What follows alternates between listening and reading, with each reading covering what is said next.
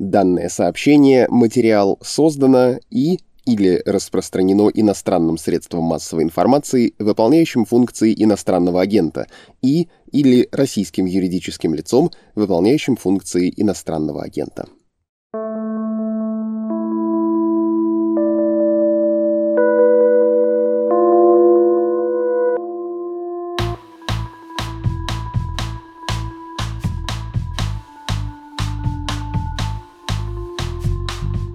Здравствуйте. Это подкаст «Текст недели», в котором редакторы «Медузы» рассказывают о наиболее заметных и важных материалах, выходящих у нас на сайте. Меня зовут Александр Филимонов. В условиях военного времени и мобилизации российские власти прикладывают массу усилий для того, чтобы принудить как можно большее количество граждан к службе в армии и отправке на фронт. Так, в сентябре в Уголовный кодекс приняли поправки, ужесточающие ответственность военнослужащих за дезертирство и попытки уволиться из армии. А в начале ноября депутаты Госдумы даже предложили увеличить срок службы по призыву с года до двух. Женщин в армии пока не призывают. Но, как стало известно «Медузе», прямо сейчас в российской армии служит по контракту первая открытая трансгендерная женщина. Ее пытаются отправить на войну в Украину, где у нее есть молодой человек. Сейчас она находится на обследовании в военном госпитале Хабаровска с целью доказать Минобороны свой гендерный статус, а затем уволиться из армии по диагнозу транссексуализм, который в России, в отличие от остального мира, пока еще считают психическим заболеванием. Специальный корреспондент «Медузы» Лилия Епарова рассказывает историю 22-летней трансженщины Аскатлы, родом из Улан-Удэ, которая до перехода была юношей по имени Руслан.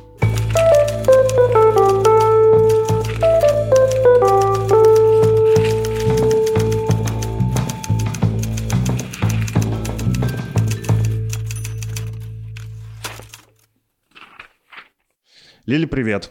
Привет. Скажи, пожалуйста, это правда первый известный случай, когда в российской армии служит трансгендерная женщина? Как ты вообще узнала эту историю? Это правда. Первая трансперсона, которая заявила себе открыто, решила выйти в паблик. Узнала я об этой истории просто потому, что Дмитрий, молодой человек Аскатлы, в какой-то момент понял, что она как будто заперта в этом военном госпитале. Телефоны выдавали всего на несколько минут э, раз в неделю по средам. И он наблюдал просто, как у нее развиваются симптомы жесточайшей гендерной дисфории полторы недели подряд и просто видел, насколько ей плохо. Гендерная дисфория у нее, разумеется, развивалась с того, что ее поместили не в отдельную палату, а в мужскую сначала, потом перевели в отдельную. И ну, просто представьте себе, что вас поместили в палату с э, людьми противоположного пола внезапно. Будет немного некомфортно, тем более в психиатрическом отделении.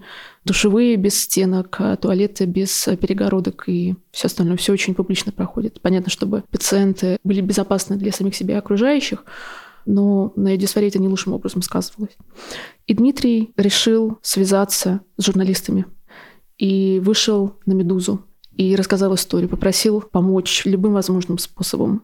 А Скатла тоже была не против, то есть все данные, которые предоставлены в статье, они настоящие, ты их перепроверяла, она не анонимно выступает в этом смысле. Конечно, мы не публиковали текст, э, пока я не смогла поговорить со Скатлой напрямую. В одной из сред, когда я буквально на 20 минут выдали телефон, она позвонила мне, это было рано утром. Она позвонила просто потому, что Дмитрий накануне по моей просьбе оставил ей сообщение, что первым делом, когда она бы получила телефон в руки, она бы увидела среди сообщений от него еще и просьбу набрать вот это вот журналистский такой-то номер.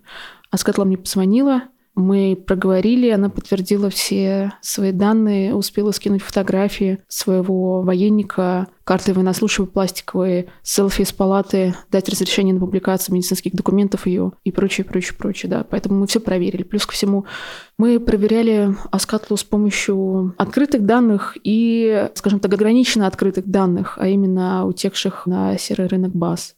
У нас есть собеседники, у которых есть доступ к этим базам, и они нам подсказали, что военнослужащий с такими данными, Руслан Перечевский, действительно служит в армии по контракту, действительно служит в части в Хабаровске, действительно у него зарплата 30 тысяч рублей, как нам рассказывали Дмитрий Соскатл. В общем, все совпало. Скажи мне, пожалуйста, каким образом Аскатла оказалась в армии? К моменту призыва на службу она уже ощущала себя трансперсоной? Зачем ей служба вообще? Да, к моменту призыва она уже ощущала себя трансперсоной.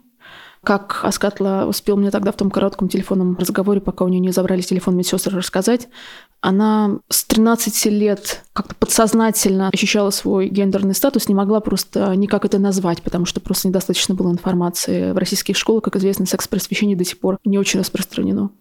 В 17 она уже могла все это поименовать, и более того, начала развиваться серьезнейшая гендерная дисфория. Гендерная дисфория – это состояние, которое тяжелейший стресс, депрессия, иногда буквально психологическая, физическая боль, которая развивается, когда человек ощущает себя как будто запертым в чужом теле, когда он ощущает острое несоответствие между своим реальным гендерным статусом и тем гендерным статусом, который был присужден ему при рождении, навязывается обществом. К сожалению, для Аскаты, она жила тогда в Улан-Удэ, уход в армию, сначала срочка, а потом она, отслужив год на срочно, решила остаться по контракту в армии, стала единственным способом сбежать из дома. Семья ее не приняла. Мама, услышав всю историю, просто сказала, чтобы ни слова об этом отчиму, иначе выгоню из дома. И, насколько я знаю, больше к этой теме особенно они не возвращались в обсуждение, хотя Аскат до сих пор поддерживает контакт с матерью. К сожалению, да, для недавней школьницы из ЛНД пойти в армию, устроиться в армию, был единственный способ добиться хоть какой-то финансовой независимости от родителей и просто попытаться начать самостоятельную жизнь. Когда им расписывали условия контрактной службы, она думала, что вот, пойду в Хабаровск, будет зарплата, начнет хватать на гормональную терапию, начну потихонечку качественный переход, обращусь к врачам, пропишут лекарства и прочее, прочее. Но оказалось, что 30 тысяч в Хабаровске не хватает буквально даже на жизнь, иногда и на питание, не то что там на какой-то качественный курс гормональной терапии, тем более медицинские услуги. Поэтому поэтому пришлось эти планы на некоторое время отложить. В общем, служба не оправдала никаких ожиданий, какие были у девушки, к сожалению. Я не знаю, насколько этично задавать такие вопросы, но это, наверное, важно понимать с точки зрения вот того состояния, в котором она сейчас находится, и как ее воспринимают врачи, какая может быть дальше ее выход, на какой стадии трансфеминного вот этого перехода она находится, он завершен или она проходит курс гормональной терапии, что с ней происходит?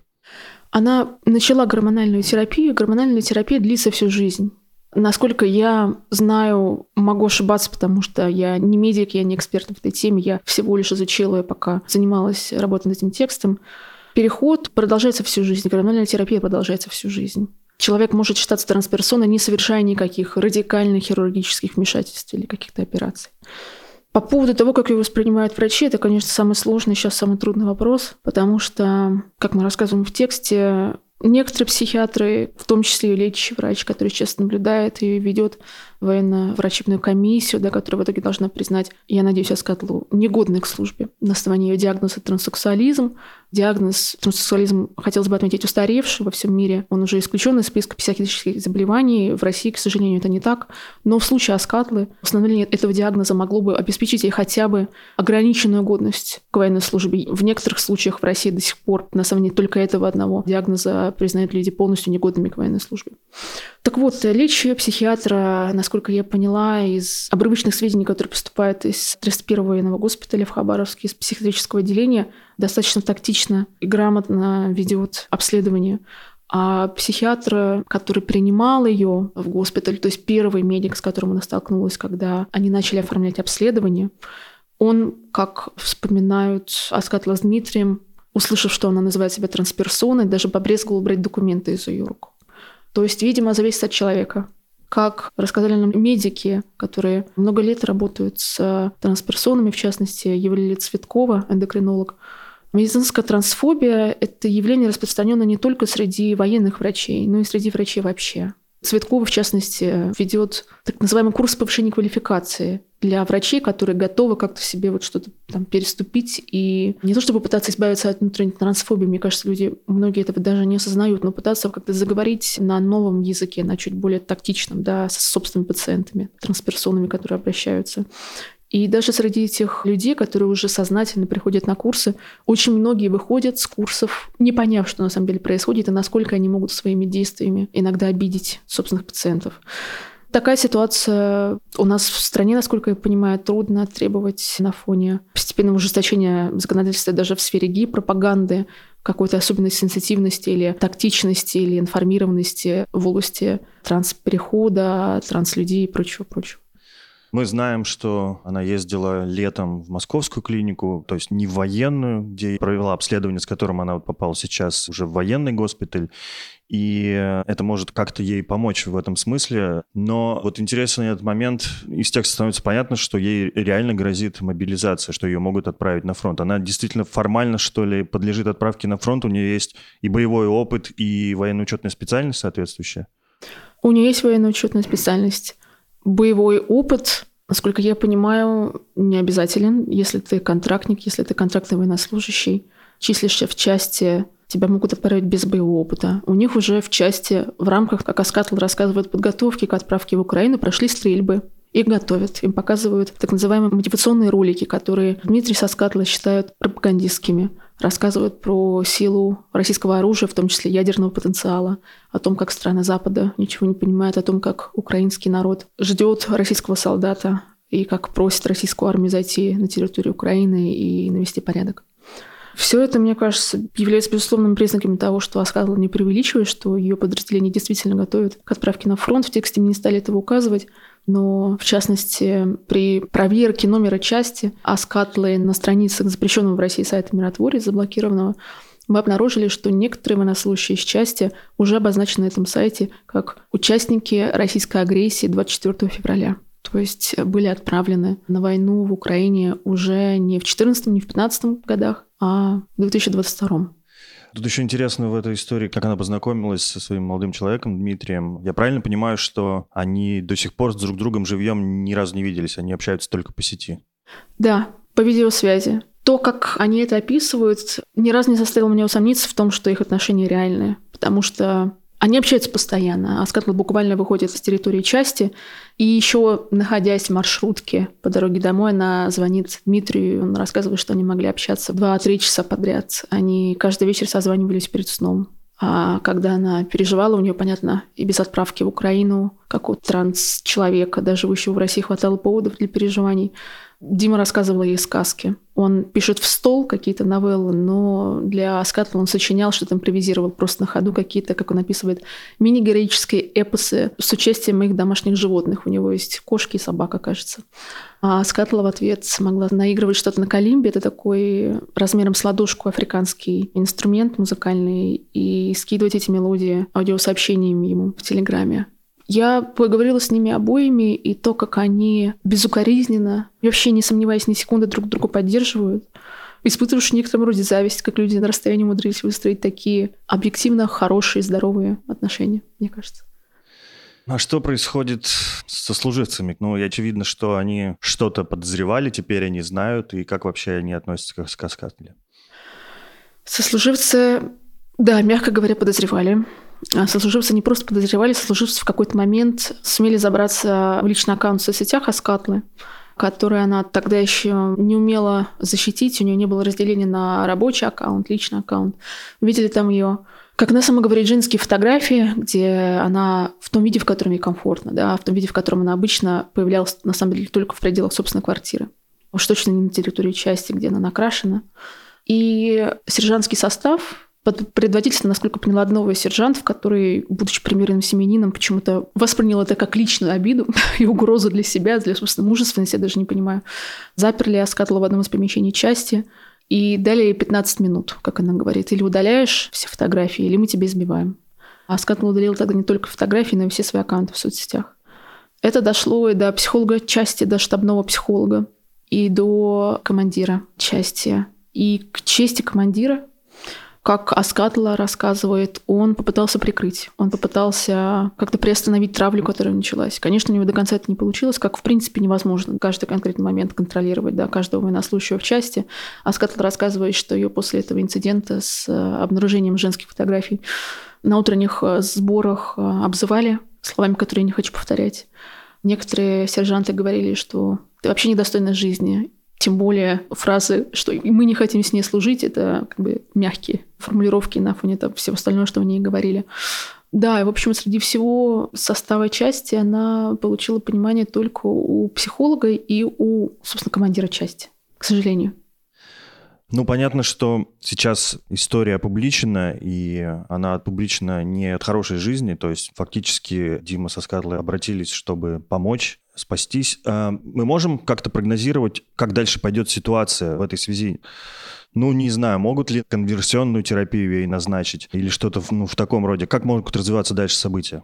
Если учитывать вариант, который назвал, конверсионную терапию, который я лично считаю, поговорю с экспертами, нереалистичным, то всего исхода три. Конверсионная терапия, начнем с этого, как раз то, чего боялась Аскатла. Ей очень трудно было решиться лечь все таки на военно-врачебную комиссию, на обследование и публично выйти к руководству части, э, к людям из Минобороны со своим диагнозом, как это до сих пор считается в России. Она боялась, что ее могут обвинить в членовредительстве, что является уголовно наказуемым для военнослужащего если она откажется от приема тестостерона и даже удаления груди. В России, как доказывают исследования 2021 года, в 35 регионах была зарегистрирована практика конверсионной терапии. Люди в том числе получили рекомендации от своих лечащих врачей об удалении груди. Это всегда принудительная история, да? Или люди соглашаются сами? Иногда родственники, особенно если человек очень молод, а по статистике чаще всего это происходит по инициативе родителей, и практики конверсионной терапии применяются к очень молодым еще людям, которые не встали на ноги, у них нет финансовой и психологической независимости от семьи. Да, это всегда, по большей части, родители, родственники, расширенная семья. И даже если человек поверил, что ему это нужно, в любом случае это психологическое насилие. Даже если человек сознательно идет к психиатру и терпит то, что психиатр ему говорит, мне кажется, все равно человек проходит через насильственную практику. Но в случае со скатлой заказчиком конверсионной терапии не могут стать родители, от которых Аскатла независимо. Заказчиком может стать только Министерство обороны. И практики того, чтобы госучреждение Министерства обороны заказывало конверсионную терапию, нету, по крайней мере, как рассказывает эндокринолог Евлия Цветкова, который является узким специалистом в этой теме. И Цветковой кажется нереалистичным, что Минобороны впряжется во всю эту историю и будет финансировать из госбюджета скандальную череду практик психологического насилия и хирургических вмешательств. И дай бог, чтобы оценки Цветковой оказались а, правдой. И остается еще два варианта. Тот, в который мне хочется верить, что Аскатлу сейчас на основании диагноза транссексуализм или другого диагноза, потому что ее сейчас обследуют в том числе психиатры, которые с ней работают, обслуживали два других диагноза категории F психиатрический МКБ-11, международная классификация болезней. На основании диагноза категории F, такого тяжелого психиатрического диагноза, люди получают категорию D, то есть не годен к военной службе. И есть надежда, что решение будет принято в данном случае в пользу девушки. Есть и другой вариант, о котором нам рассказал во время публикации юрист Максим Оленичев, который также является узким специалистом о том, как трансгендерному человеку избежать мобилизации, пройти, точнее, через мобилизационные процессы невредимым, и который в том числе консультирует Аскатлу с Дмитрием. И он рассказывает, что в условиях мобилизации для контрактного военнослужащего, которым является Аскатл сейчас, Диагноз транссексуализм, только один диагноз, не является, к сожалению, основанием для присуждения категории годности D. Поэтому ей вполне могут присудить и категорию ограниченной годности и вернуть на службу.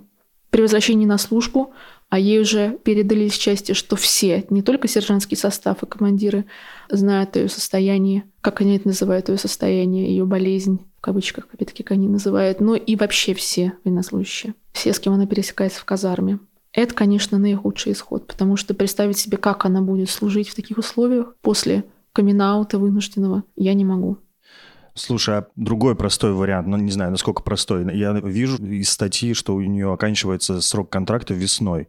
Она может просто дослужить до окончания контракта или на фоне мобилизации сейчас уволиться становится сложнее военнослужащим? К сожалению, в сентябре с начала мобилизации были введены поправки в закон, и на время мобилизации контрактные военнослужащие не могут быть просто отпущены. То есть все эти даты окончания контрактов, они больше не работают. Мобилизация закончится, чтобы не заявляли нам Владимир Путин и остальные высшие чины, только когда Владимир Путин подпишет соответствующий приказ. Он заявлял мобилизацию, начинал мобилизацию подписанием приказа и закончить ее должен только подписанием другого приказа об окончании этого процесса. Пока он не будет подписан, мобилизация все еще в силе, и контрактников могут удерживать в части до бесконечности. Спасибо за внимание. Это был подкаст «Текст недели». Распространяйте наши материалы среди близких и друзей. Все наши выпуски и другие подкасты «Медузы» доступны в приложении и на основных стриминговых платформах. Тексты и новости можно читать через VPN или в приложении, которое умеет обходить блокировки Роскомнадзора. Тем, кто не пользуется VPN, вы можете переслать наши материалы в формате PDF. Помочь нашему изданию можно по адресу support.meduza.io. Еще раз спасибо и до новых встреч.